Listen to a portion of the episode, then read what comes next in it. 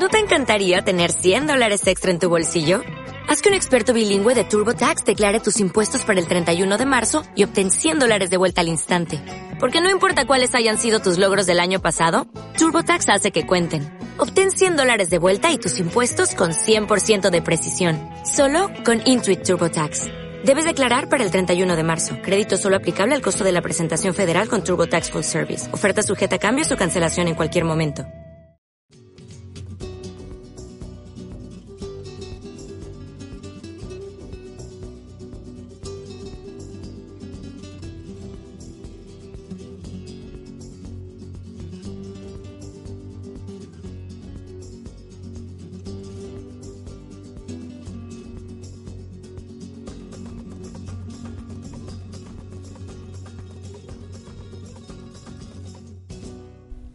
Nada te turbe, nada te espante. Todo se pasa. Dios no se muda. La paciencia todo lo alcanza. Quien a Dios tiene, nada le falta. Solo Dios basta.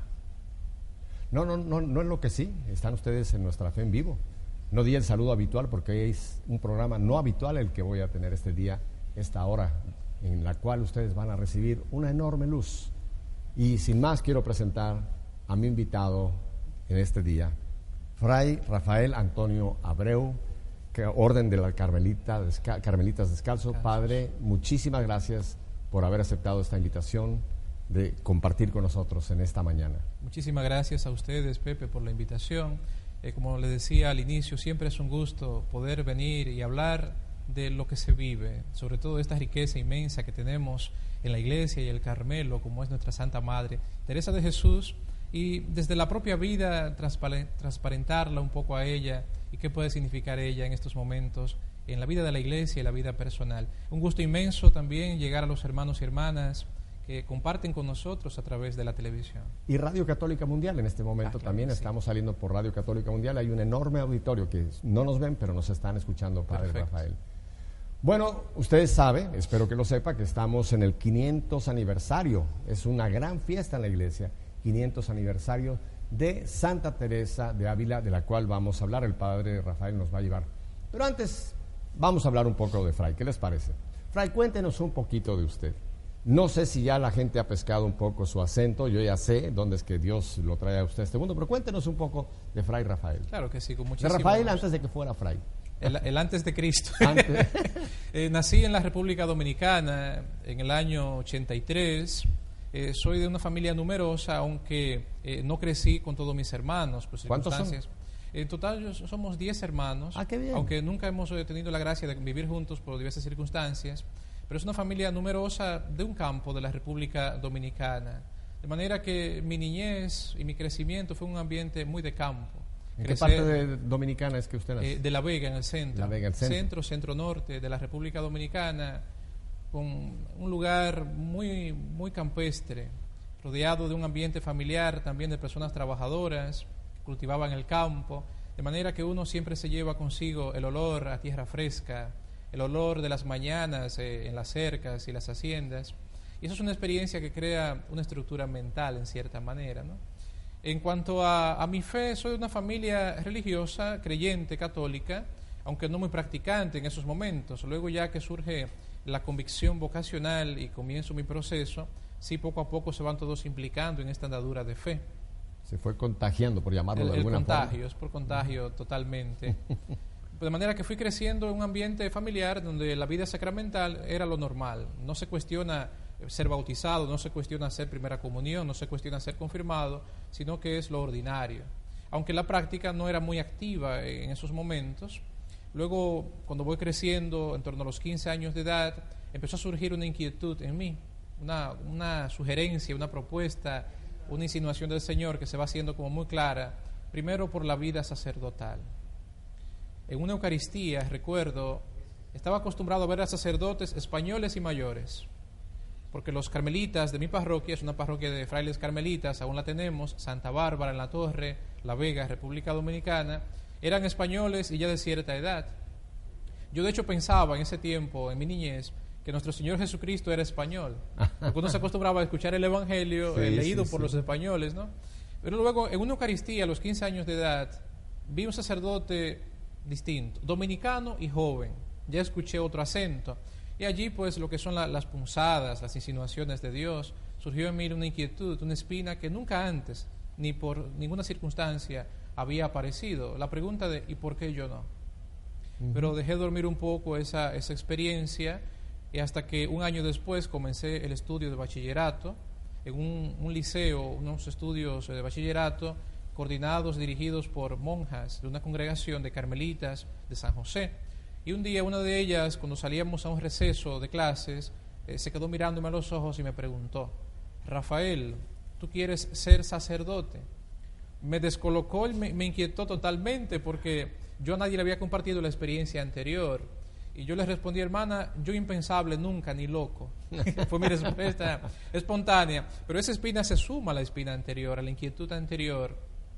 Conocí a un compañero de clases, Misael, que se ordenó conmigo el 10 de agosto del 2014, 2000, 2000 2013 en realidad, perdón. Y Misael tenía las mismas inquietudes que yo. Y un día decidimos, ¿y por qué no?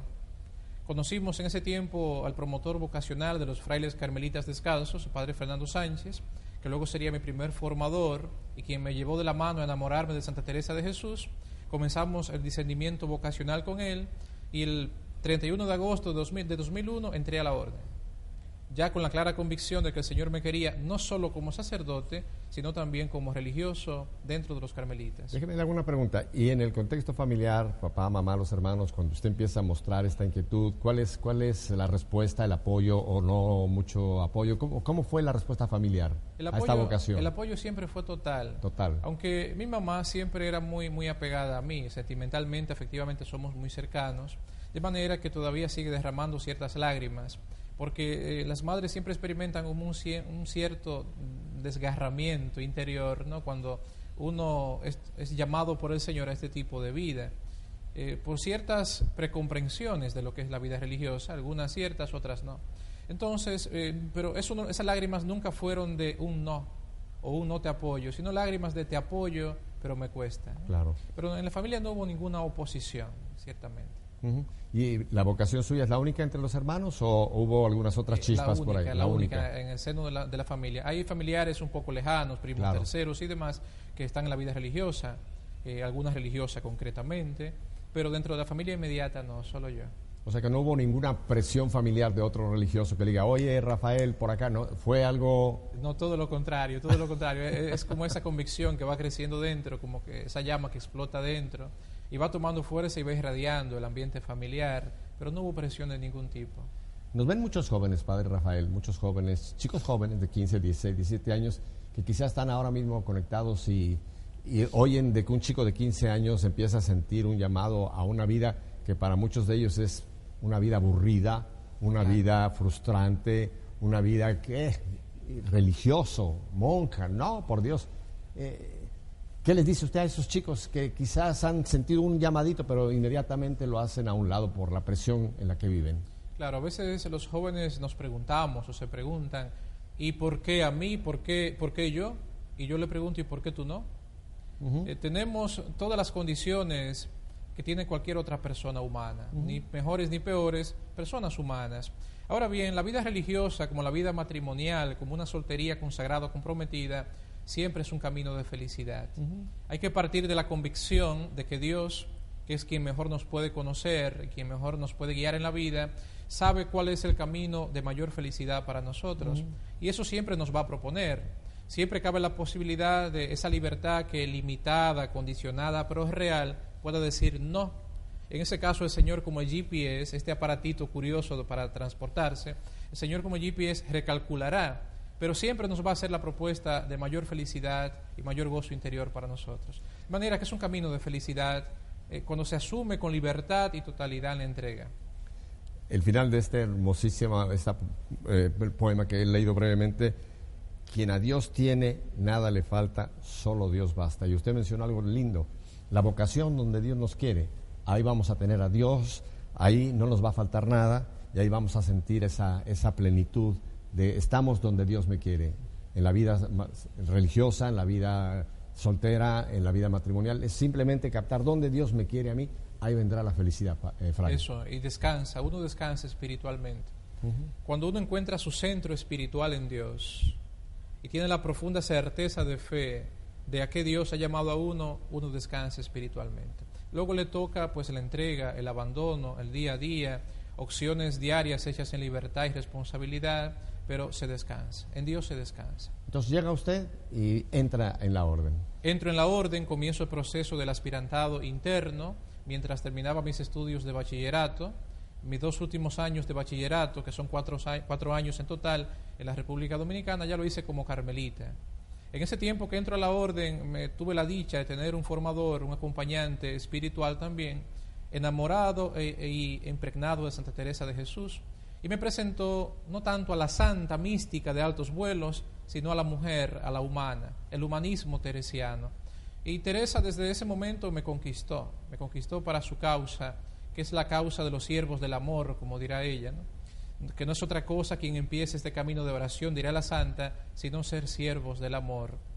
Y ya después, dos años después, pasé a Santo Domingo, la capital en la República Dominicana, a hacer los estudios de filosofía y seguía entrando en el contacto con los santos padres Teresa y Juan, porque hay que partir de una convicción, todos los carmelitas la tenemos en diferentes grados ciertamente. El carisma es una realidad viva, encarnada y situada. Para nosotros el carisma, el estilo de vida, tiene un nombre, un rostro, tiene un corazón que palpita, enamorado en el seno de la iglesia. Para nosotros el carisma es Teresa de Jesús. De manera que uno entra en la experiencia del carisma teresiano a través de Teresa, enamorándose de Teresa, viéndola no tanto como la mujer lejana, la transverberada de Bernini, sino como la mujer toda llena de Dios, la mujer humana, la mujer transformada, transformada por la experiencia de la oración, la mujer simplemente enamorada de su amigo fuerte Jesús. Luego de la filosofía, eh, voy un año a México a ser noviciado, lo hice allí en el estado de México, Tenancingo, cerca de Toluca, y el noviciado para nosotros es un año de una experiencia fuerte, de discernimiento vocacional profundo y de identificación carismática. Eh, la pregunta fundamental es, ¿el Señor me está llamando a ser religioso, carmelita descalzo en el seno de la iglesia y de la orden? Para eso tenemos todo un año para discernir, formarnos, orarlo, interiorizarlo y vivirlo. Luego en el 2008, ya como profeso simple, carmelita descalzo, regreso, regreso a Santo Domingo, República Dominicana, para hacer los estudios institucionales de teología en un centro de los padres dominicos afiliados al Angelicum de Roma. Eh, esos cuatro años de teología fueron una gracia inmensa para mí, tanto por sumergirme en el mundo, en el mundo de la teología y orar esa teología y luego tomar distancia de ciertas posturas y poder asumir y beber de las fuentes del magisterio, de los padres de la iglesia, de la Sagrada Escritura, también como por el hecho de que los superiores me pidieron impartir clases a un nivel universitario en un centro nuestro de Santo Domingo. Allí me tocó ser profesor de filosofía, teología fundamental, diálogo interreligioso, orientación universitaria, y ya eso era como ir poniendo en práctica un poco la formación que uno traía del ámbito filosófico y un poco teológico. Y fue una experiencia de gracia que me ayudó mucho a crecer en ese momento. Fray, por lo que usted menciona, veo que todo esto sucede siendo usted muy joven. muy joven, muy, joven. Eh, ya eh, el, hecho de que le dar una responsabilidad tan, tan profunda como ser profesor y demás es algo muy, muy, muy de una gran responsabilidad, pero usted, un hombre muy joven, eh, ya llevando adelante. A los 25 años, recién profeso, se me pidió ese servicio, por lo tanto era una gran responsabilidad para mí. Era asumirlo y responder a ello muy responsablemente. Déjeme hacer una pregunta lateral a esto que estamos hablando, porque sé que mucha gente eh, quizá la tiene en mente. Toda esta vida, ya dentro de la orden carmelita, noviciado y demás, ¿ustedes llevan una vida tipo monástica, en el sentido como conocemos de la vida monástica, que oran, oran los maitines, se, levantan temprano, eh, tienen sus procesiones, en fin? ¿Tienen este tipo de vida muy, muy monástico, llamémoslo así? No, en, en la, orden, la orden tiene, por decirlo de alguna manera, tres ramas las monjas de clausura, que es la vida propiamente contemplativa dentro del Carmelo, los frailes, que somos mendicantes, al estilo de los dominicos, los franciscanos, y están los laicos, la orden tercera. Luego hay una serie de congregaciones afiliadas, actualmente unas 80, poco más de 80. Eh, quienes realmente llevan una vida estrictamente monástica son las monjas, las monjas carmelitas descalzas, eh, que están esparcidas por el mundo entero. Los frailes llevamos un estilo de vida ciertamente conventual, pero también apostólico. Okay. Eh, depende de las circunstancias en que se encuentre cada zona geográfica. Puede haber más o menos frailes en un convento, con más o menos trabajo y obras apostólicas, lo que implica que ciertas estructuras conventuales eh, pueden ser variadas de acuerdo a las circunstancias. Tenemos misiones en el África, eh, en muchos otros lugares, tenemos parroquias, colegios, centros de espiritualidad, y ya eso determina de algún modo el estilo de vida, tanto el número de frailes que vivan en el convento como el tipo de actividad apostólica que realicemos. Pero sí los que viven, digamos, en un convento, vamos a llamarlo así, tienen una, una vida comunitaria bastante, bastante o sea, comen juntos, en fin, tienen, tienen esta relación de hermanos en Cristo para apoyarse en este caminar. Ciertamente, la Santa Madre cuando pensó primero las monjas y luego los frailes en el siglo XVI, pensó en un equilibrio vital, pensó en comunidades orantes al servicio del reino. Comunidades pues implica una vida comunitaria, una vida comunitaria en torno a, la, una práctica no solo de rezar, sino de ser orantes. Ser orantes es un estilo de vida, es una atmósfera vital que se vive. A ver, espérame, espérame, porque este punto creo que aquí va, va, a dar mucha luz. Usted habla rezar y orar. En una vida de oración, una vida orante. Y usted ahora menciona algo que me, llama mucho la atención. Una vida orante que se vive. Eh, desglósenos un poquito más este concepto que creo que nos va a abrir una luz muy grande. Sí, en, la vida espiritual en general y la vida de oración en particular hay que distinguir lo cuantitativo de lo cualitativo. Cantidad, pues momentos explícitos dedicados a la oración, por ejemplo, la oración que siempre será la niña mimada de la espiritualidad. Vamos a enfocarlo todo desde la oración, aunque sabemos que la vida espiritual es toda la vida guiada por el Espíritu Santo, como ha dicho San Juan Pablo II en Iglesia y en América. La cantidad es necesaria, es necesario, dirá la Santa Madre, estar, crear un hábito, crear el hábito de orar. Para eso hay que obligarse a veces con aburrimiento, con cansancio, con ánimo o en desánimo. A veces uno muy distraído, medio dormido o medio despierto, acostado, aplastado, arrodillado, como sea. Crear el hábito, el estar. Camerita, sacar momentos explícitos para uno obligarse a estar en la presencia de Dios.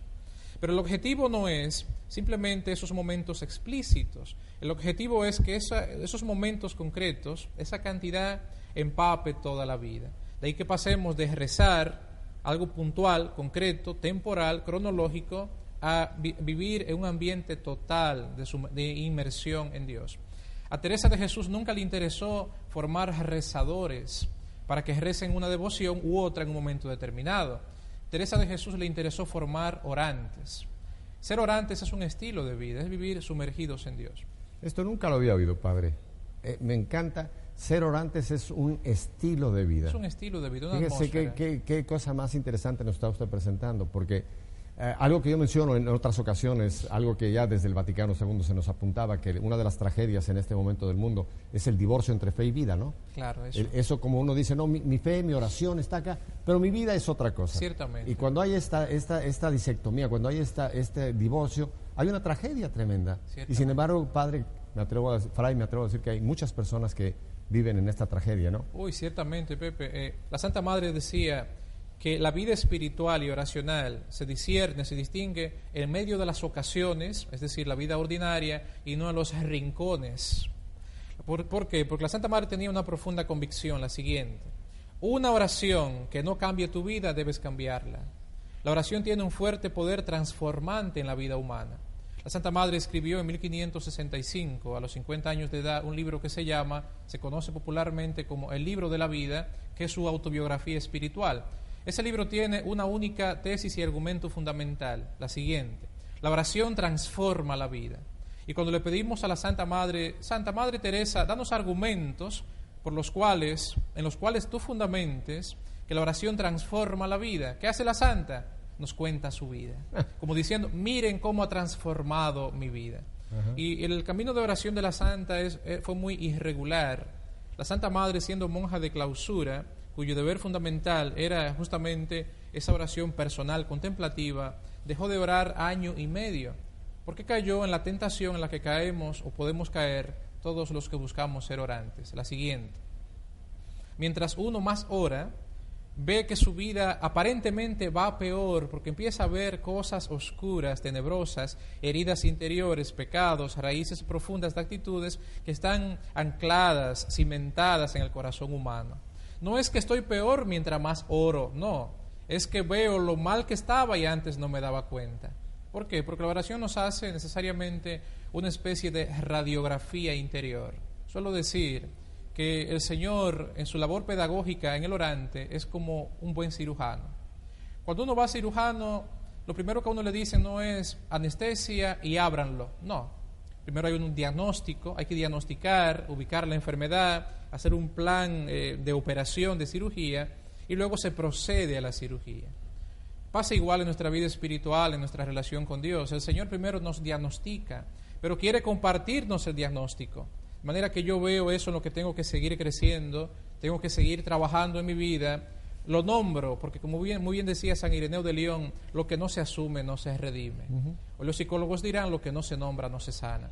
Entonces, cuando la oración va bien, cuando es auténtica, según el esquema de Teresa, yo veo y descubro mis verdades. Verdades que a veces serán muy dolorosas. Verdades que a veces costará asumir en la propia vida. Y luego eso pues uno lo deja en las manos de Dios y el cirujano divino, el Espíritu Santo, pues irá reacomodando la existencia interiormente. Pero usted menciona un punto, un punto increíblemente eh, real, Fray.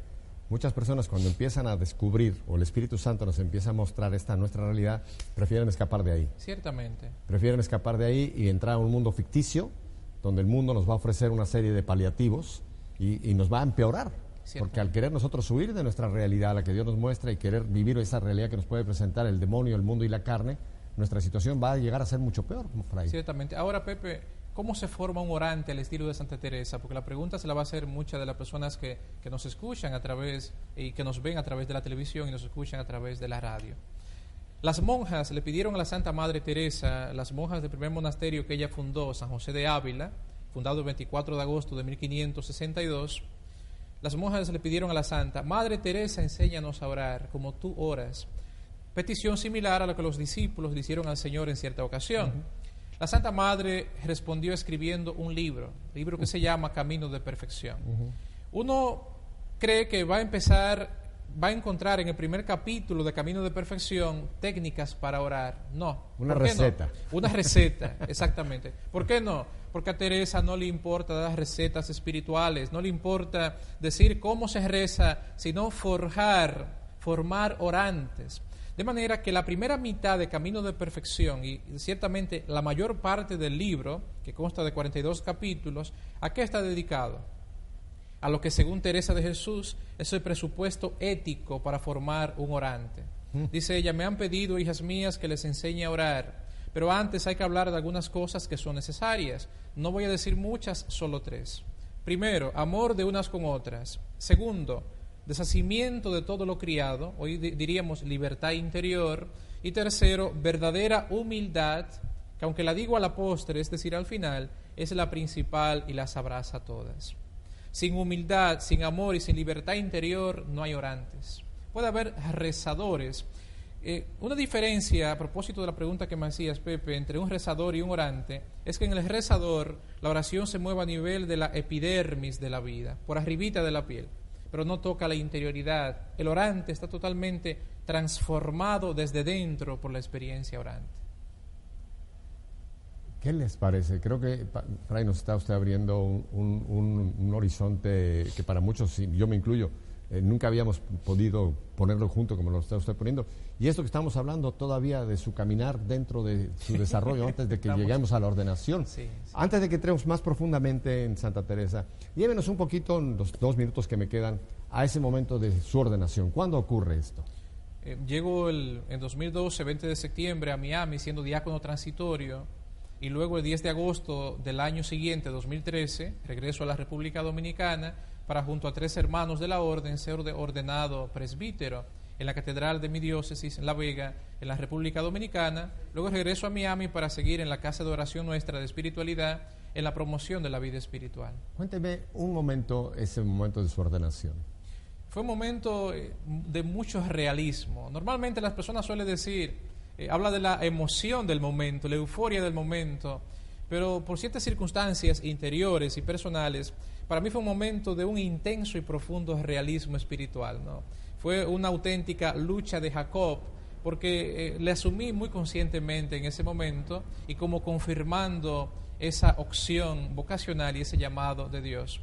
De hecho, las personas me decían, ¿por qué estabas tan serio en tu ordenación? Cuando veían por la televisión que se transmitió o luego veían el video, decía, porque no era un juego, era comprometiendo y entregando toda la vida, y eso es muy serio. O sea, no oyó usted ángeles cantando, aleluya, ni campanas repicando, ni sintió usted un incienso, sino una realidad. Es realismo, este momento que estoy.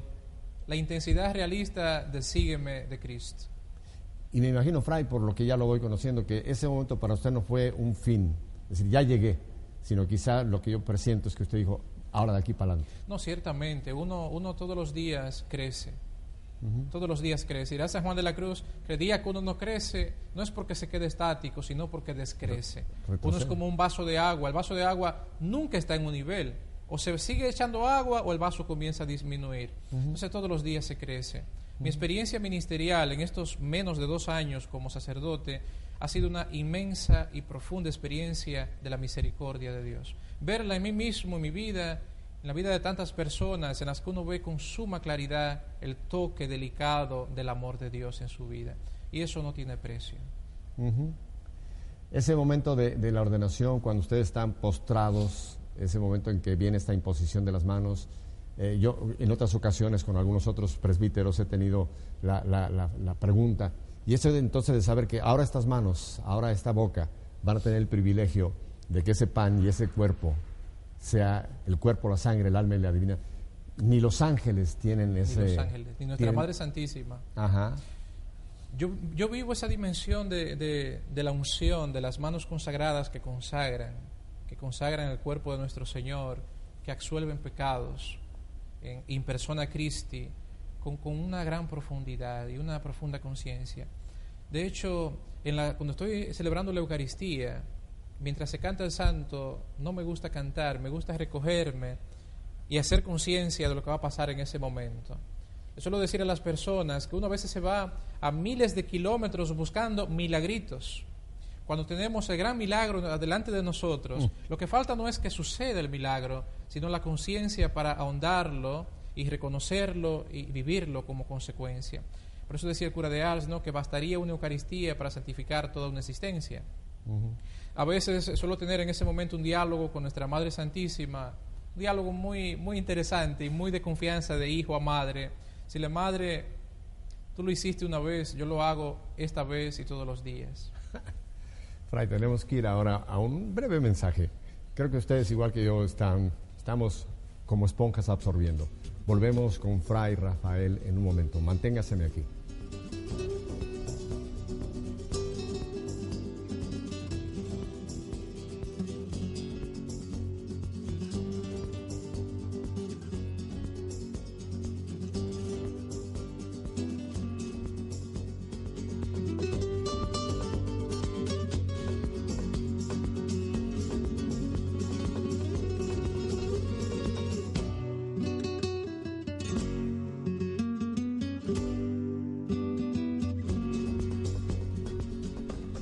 Continuamos aquí con Fray Rafael Antonio Abreu, regalo que Dios nos ha dado para hoy nuestra fe en vivo. Fray, vamos a entrar entonces en lo que sé que mucha gente ya tiene listo el apetito para, para llevar. Y es hablar de este año jubilar, este año que la Iglesia ha hecho muy especial, que fijemos los ojos en Santa Teresa de Ávila. Cuéntenos un poco, este año, ¿qué, qué ha sido, qué es, qué le podemos sacar y háblenos usted un poco de Santa Teresa. Claro que sí. El papá de la Santa Madre, don Alonso Sánchez, acostumbraba a escribir en un cuadernito el día y la hora en que nacían sus hijos. De manera que un cuadernillo anotó que el 28 de marzo de 1515, miércoles, en torno a las 5 o 5 y media de la madrugada, nació su hija Teresa. De manera que el 28 de marzo pasado se cumplieron exactamente 500 años del nacimiento de la Santa Madre Teresa de Jesús, aunque la clausura oficial de este año jubilar teresiano será el 15 de octubre próximo. En todo el mundo pues se llevarán a cabo celebraciones festivas para conmemorar este acontecimiento de gracia para la iglesia y la orden. Hay algo muy particular aquí, porque aquí se empezó, digamos, esta celebración en el día de su natalicio. Muchas veces con los santos tomamos el día en que es un natalicio al cielo, ¿no? Sí. el, el día que parten de este mundo, pero en este caso eh, arrancamos del día en que vino al mundo Teresa. Es algo muy, muy particular y muy curioso en la Santa Madre. La Santa Madre eh, nació en el seno de una familia de 12 hermanos. Lo cuenta ella en el libro de la vida. Eran nueve hermanos y tres hermanas. Ella era la preferida de su padre, de padres virtuosos. Eh, nuestra Santa Madre Teresa aprendió a rezar el rosario, dice ella en el libro de la vida, que a edad de 6, 7 años ya sabía leer y escribir, lo que era algo atípico en la España, con un índice de analfabetismo de un 85-90%. Era de las pocas familias en las que los hijos aprendían a leer y escribir. ¿Qué leía Teresa? Libros devotos. Leía eh, la vida de los santos, de los mártires. De hecho, convenció a un hermano suyo, siendo muy pequeña, Rodrigo, que era su favorito, tenía año y medio mayor que la santa, a que se escaparan de Ávila, supuestamente, según ella, a tierra de moros a ser descabezados por Cristo. Claro que para unos niños pequeños, tierra de moros era simplemente fuera de las murallas de la ciudad de Ávila. Pueden buscar las personas que nos escuchan o nos ven por televisión, eh, si no tienes referencia de esta ciudad, por internet, alguna imagen de la ciudad de Ávila, una ciudad pequeña. Pero fuera de las murallas, para un niño pequeño, era el fin del mundo. Y se van a los cuatro postes, un lugar que está actualmente todavía fuera de las murallas, a ser supuestamente descabezados por Cristo. Porque Teresa siempre fue una buena negociante. Teresa entendía que el martirio era el camino, era- el mejor negocio para ir donde su Dios y ser de la grandeza espiritual de los mártires. Pero sigue creciendo la niña Teresa y en su plena adolescencia murió su mamá, la mamá de la santa, doña Beatriz.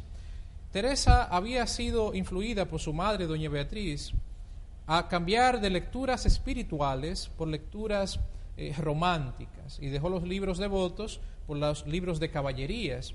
Libros de caballerías serían más o menos, mutatis mutandi, como dicen, con sus circunstancias propias, un una novela rosa de la actualidad. Teresa cambió a su héroe divino, Jesucristo, por un caballero de armadura que va en un corcel elegante, la rescata de una torre y la libera y se casa con ella y felices para siempre. Empieza, dice ella, a traer galas, cabello largo, estar bien perfumada, bien arregladita, de manera que Teresa cambia su horizonte. Detrás de la santa y de cada cambio en la santa, siempre es interesante que habrá alguna lectura o algunas lecturas. A Teresa siempre le acompañó en su crecimiento vital algún libro, siempre. Cambia de lectura devotas a lecturas románticas y hay un cambio de lo devocional a lo romántico de la santa en plena adolescencia. Su papá, don Alonso, por miedo a una deshonra, lo que fuera, la interna contra voluntad de la santa en un monasterio de Agustinas, las Agustinas de Gracia, eh, pegado, a las murallas de Ávila, pero muy, muy cerca, muy cerca de las murallas, pero afuera. Allí Teresa estuvo año y medio, de los 16 a los 17 años y medio de edad, y conoció a una monja ejemplar, doña María de Briceño. Con esta, en contacto con esta monja Teresa, que era enemiguísima de ser monja, comienza a cambiar otra vez de lecturas, no románticas, sino otra vez espirituales. Y en contacto con ella, con esta mujer ejemplar, comienza a hacerse una pregunta. ¿Y por qué si ella sí, yo no? La misma pregunta que usted La misma hizo. pregunta que yo planteaba, ¿no? Entonces, Teresa hace un proceso interesante de discernimiento. En primer lugar, para que nos fijemos cómo son los anzuelos, los enganches, las seducciones divinas. En primer lugar, Teresa decide hacerse monja no por amor a Dios o a la vocación, sino por miedo a dos cosas.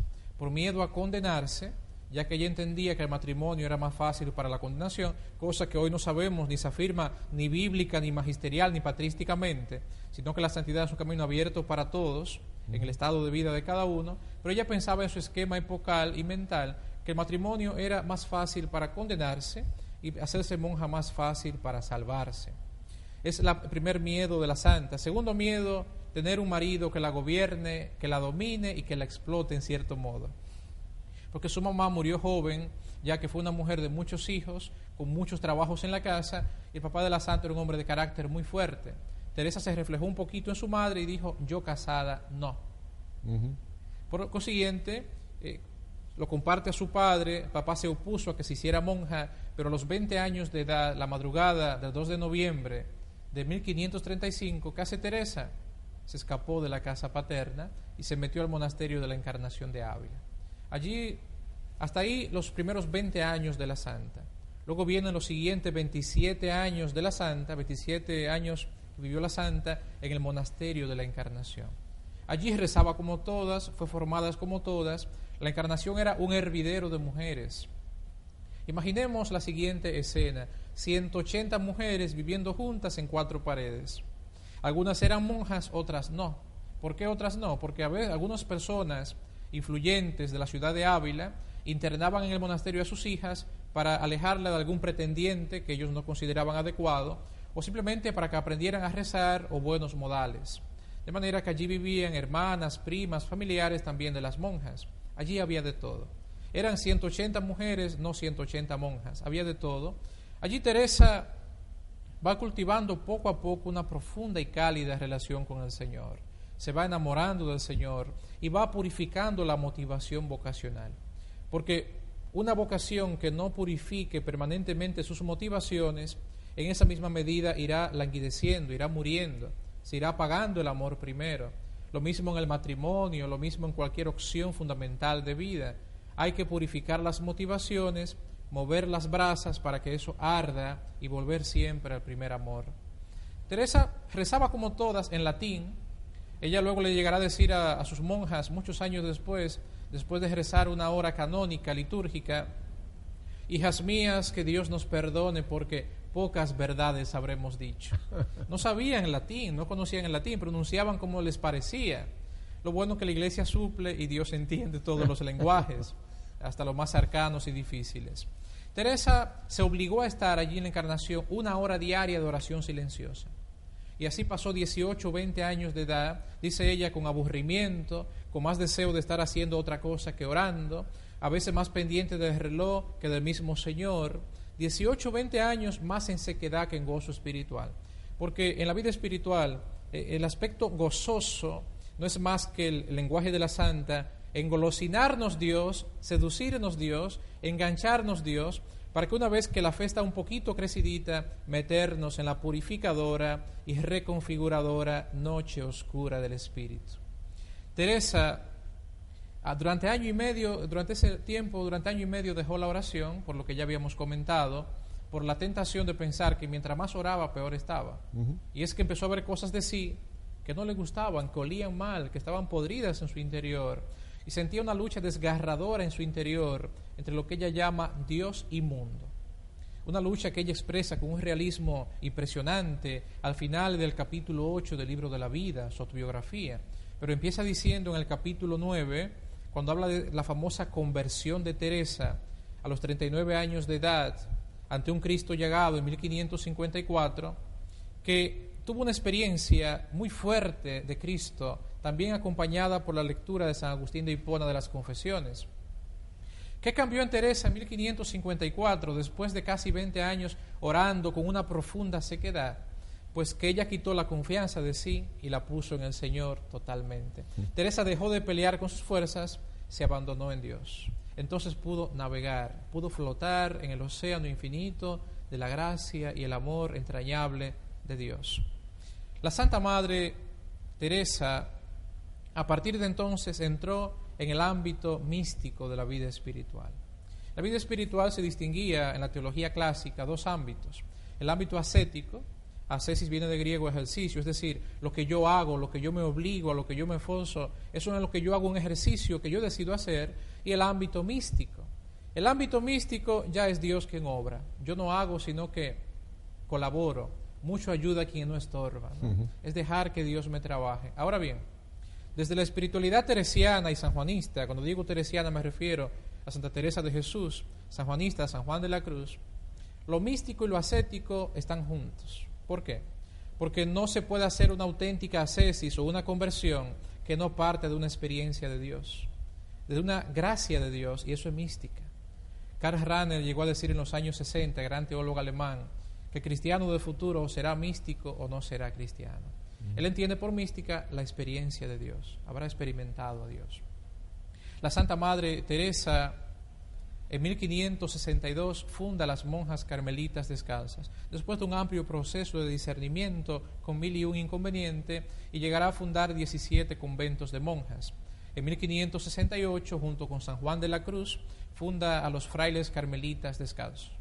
La orden de los carmelitas viene del siglo XII del Monte Carmelo, aquellos jóvenes valiosos de Europa que se van a las cruzadas por la decepción de lo allí encontrado, se van al Monte Carmelo inspirados por Elías, el profeta Elías que vivió en esa tierra, por en esas cuevas, a meditar día y noche la ley del Señor. Luego, poco después, pasan a Occidente, pero ya en Occidente no pueden ser ermitaños como eran en Monte Carmelo, porque si no se morían de hambre. Y tienen que adaptar el estilo de vida y convertirse en frailes mendicantes, como los dominicos y los franciscanos. Pero en el siglo XVI, la Santa Madre, que era monja carmelita, y Juan de la Cruz, que era fraile carmelita, entran en lo que es la reforma teresiana.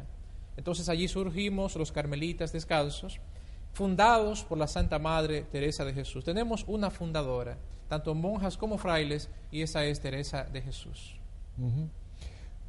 Quiero volver un momento a esto que usted ha, apuntado, que creo que mucha gente eh, quisiera ver si estamos en lo correcto. Hoy día, Papa Francisco, Papa Benedicto, nuestro santo Juan Pablo, han hablado mucho de un encuentro personal con Jesús. Pudiéramos referirlo a eso mismo, dice, este momento místico en que tenemos esa experiencia, una experiencia, un encuentro personal, ya no intelectual, ni, ni, catequético, que nos han hablado de Jesús, porque una cosa es saber de Jesús, otra cosa es conocer a Jesús. Claro. ¿Usted referiría que esto que la Iglesia nos habla como la base hoy de un caminar de fe, encuentro personal con Jesús. ¿Fue lo que tuvo Teresa en ese momento? Pero exactamente. Eh, si nos remontamos a los orígenes de la experiencia cristiana, cuando no existía el credo que hoy tenemos, cuando no había teólogos ni teología, cuando la doctrina estaba todavía muy en pañales, porque no había contexto todavía polémico para discernir, para nombrar, para explicitar, lo primero es la experiencia de Dios. Lo primero, si nos vamos a los evangelios, es la experiencia de Jesucristo.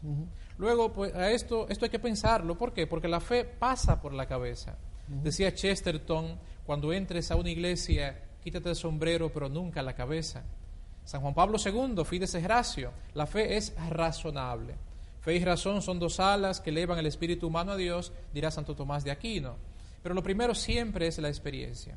Una experiencia que me obliga a discernirla el discernimiento de la experiencia, el compartir la experiencia, eh, se, se traduce en teología. La teología tiene un marco doctrinal, un lenguaje técnico, pero siempre hay que volver a la experiencia de Dios. Hoy no basta un Dios conocido de oídas. Hay que hacer la experiencia de Job, que a veces será una experiencia dolorosa, para pasar de Dios de memoria, de oídas, de la catequesis, siempre necesaria y sustituible, a Dios de la experiencia que está en el trasfondo de la catequesis. De manera que ese es el proceso de la teología, el proceso de la dogmática y la doctrina eclesial. La experiencia del pueblo de Dios se canta en la liturgia, surge un contexto polémico donde una verdad de fe se cuestiona y hay que convocar un concilio y definirlo dogmáticamente. Siempre hay que remontarnos al encuentro con el resucitado. Alguien lo pone en palabras muy simplísticas, hay que bajar de la azotea al corazón. Y es la distancia más larga que existe, dirá alguno. Algunos lo dicen también, algunos dicen. Fray, nos quedan unos 10 minutos que ojalá pudiera yo multiplicarlos, pero no va a suceder. En estos 10 minutos, ¿cómo usted nos pondría el mensaje teresiano hoy día, siglo XXI? ¿Cuál sería el mensaje de Teresa para nosotros, iglesia del siglo XXI? El mensaje perenne de Teresa es el mensaje de la oración. Cuando Pablo VI, el 27 de septiembre de 1970, declaró la Santa Madre Teresa de Jesús, primera mujer en la historia de la Iglesia, doctora de la Iglesia, Pablo VI lo dijo claramente y explícitamente en su homilía. Teresa de Jesús tiene un mensaje perenne y ese mensaje de la oración. Teresa es maestra y doctora en el arte difícil, difícil porque muy simple de la oración. ¿Qué nos dice Teresa de la oración? Lo que ya afirmaba, la oración, cuando es auténtica, va fundada en amor, humildad y libertad interior, transforma la vida. Para la Santa Madre, ser orantes, orar es un camino de transformación interior, de profunda y procesual y pedagógica y a veces muy prolongada sanación, reeducación y reconfiguración interior. Quiero, ese es el mensaje de Teresa. Quiero eh, terminar estos minutos, Pepe, diciendo qué se está haciendo hoy para el centenario de la Santa Madre. La Orden hace seis años comenzó a leer las obras completas de la Santa Madre Teresa de Jesús, que son unas buenas páginas. Cada año nuestra Orden leía un libro de la Santa, con los laicos, en comunidad, los conventos de monjas, los frailes, etc. Ahora, en este año jubilar, en el mundo entero se están llevando a cabo congresos, congresos a diversos niveles, a nivel científico, técnico, teológico, a nivel más pastoral, a nivel misional, etc. El 15 de octubre próximo será la clausura oficial, eclesial y en toda la orden de este año jubilar teresiano. ¿Para qué nos ha servido este año y estos seis años de preparación a nosotros los carmelitas? Para recordar, refrescar y hacer profunda conciencia de que Teresa hoy es más actual que nunca la Santa Madre, yo estoy convencido de ello, nació en una época muy adelantada a su época. Teresa tiene intuiciones que la Iglesia llegará a nombrar en el Concilio Vaticano II. Intuiciones eclesiales, espirituales, etc. Teresa tiene hoy una palabra autorizada para todas las personas que nos escuchan, porque tiene una experiencia de Dios fundamental y profunda. Teresa fue amiga de Dios y en todas las épocas, tiempos, y circunstancias podemos ser amigos de Dios. Quiero compartirles un poema de la Santa Madre Teresa de Jesús que viene muy a tono con este centenario de nacimiento de la Santa. Vuestra soy, para vos nací, ¿qué mandáis hacer de mí?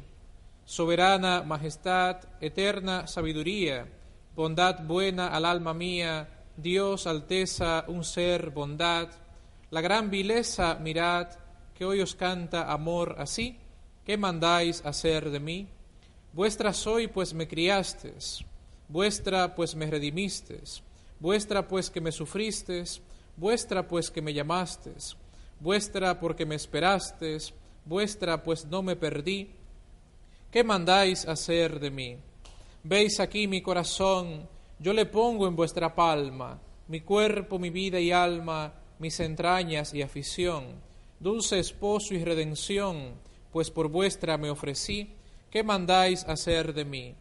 Dadme muerte o dadme vida, dad salud o enfermedad, honra o deshonra me dad, dadme guerra o paz crecida, flaqueza o fuerza cumplida, que a todo digo que sí, ¿qué queréis hacer de mí?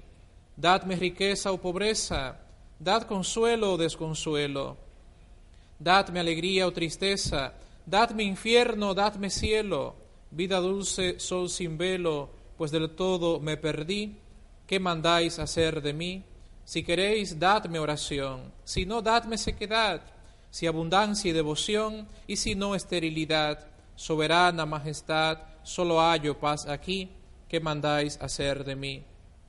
Dadme pues sabiduría, o por amor ignorancia, dadme años de abundancia o de hambre y carestía da tiniebla o claro día, revolvéqueme aquí y allí, ¿qué mandáis hacer de mí? Si queréis que esté holgando, quiero por amor holgar. Si me mandáis trabajar, morir quiero trabajando. Decid dónde, cómo y cuándo. Decid, dulce amor, decid, ¿qué mandáis hacer de mí? Dadme calvario o tabor, desierto o tierra abundosa, sea Job en el dolor o Juan que al pecho reposa sea viña fructuosa o estéril, si cumple así, ¿qué mandáis hacer de mí? Sea José puesto en cadena, o de Egipto adelantado, o David sufriendo pena, o ya David encumbrado, sea Jonás anegado o libertado de allí, ¿qué mandáis hacer de mí? Haga fruto o no lo haga, esté callando o obrando, muéstreme la ley mi llaga, goce de evangelio blando esté penando o gozando, solo vos en mí vivid, ¿qué mandáis hacer de mí? La entrega total de una vida a Dios. En algún momento usted mencionó el famoso apartito que hoy día tanto usamos, el Jeepy. Me, me, luce que esto que nos acaba usted de compartir, Fray, es un camino de vida. Un camino de vida. Si cualquiera de nosotros bautizados tomáramos este, que es más que un poema, yo creo que es un plan de vida. Ciertamente encontraríamos realmente una ruta donde vamos a encontrar todo lo que en la vida vamos a encontrar. momentos de alegría, momentos de tristeza, momentos de duda, momentos de felicidad. Creo que esto, esto lo abarca Teresa preciosamente en este hermosísimo poema, un, plan de vida. Es una invitación a, a primero hacer la conciencia de que somos de Dios.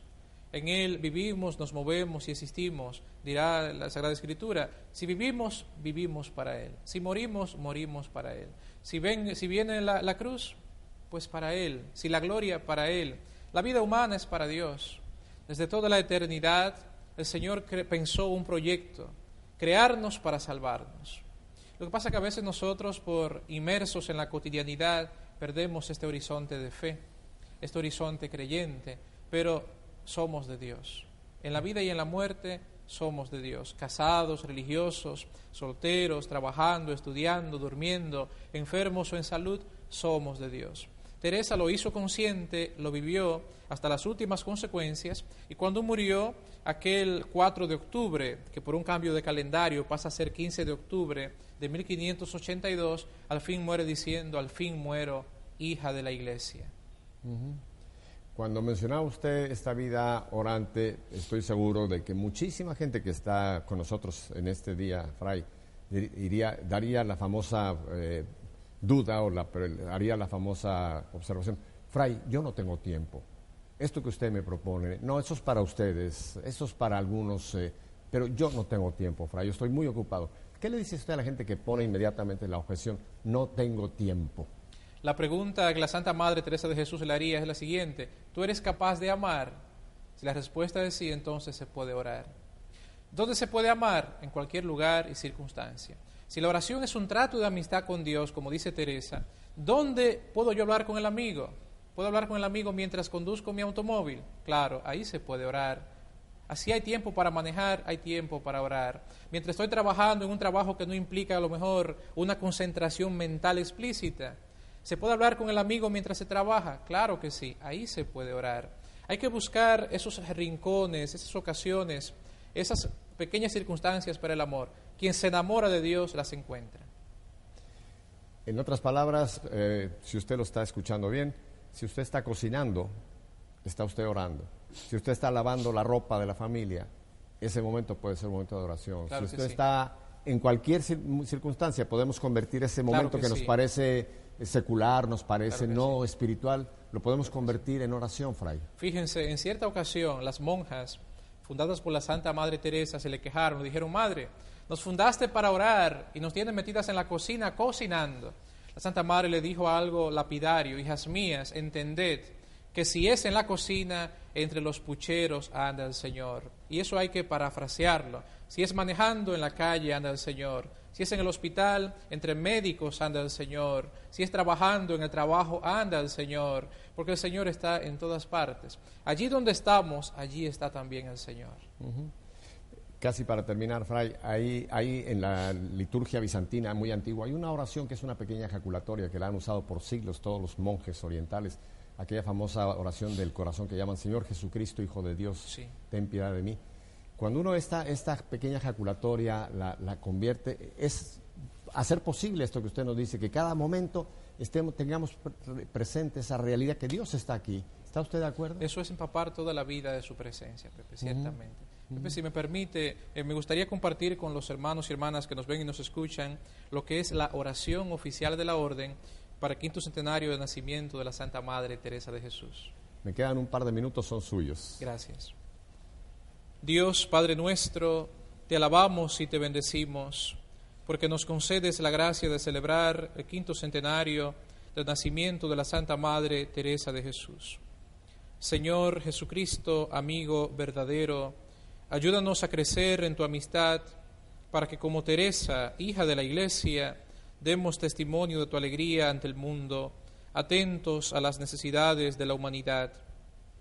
Espíritu Santo, ayúdanos a avanzar con limpia conciencia y humildad en el camino de la vida interior, cimentados en la verdad que es Cristo, con renovado desprendimiento y amor fraterno incondicional.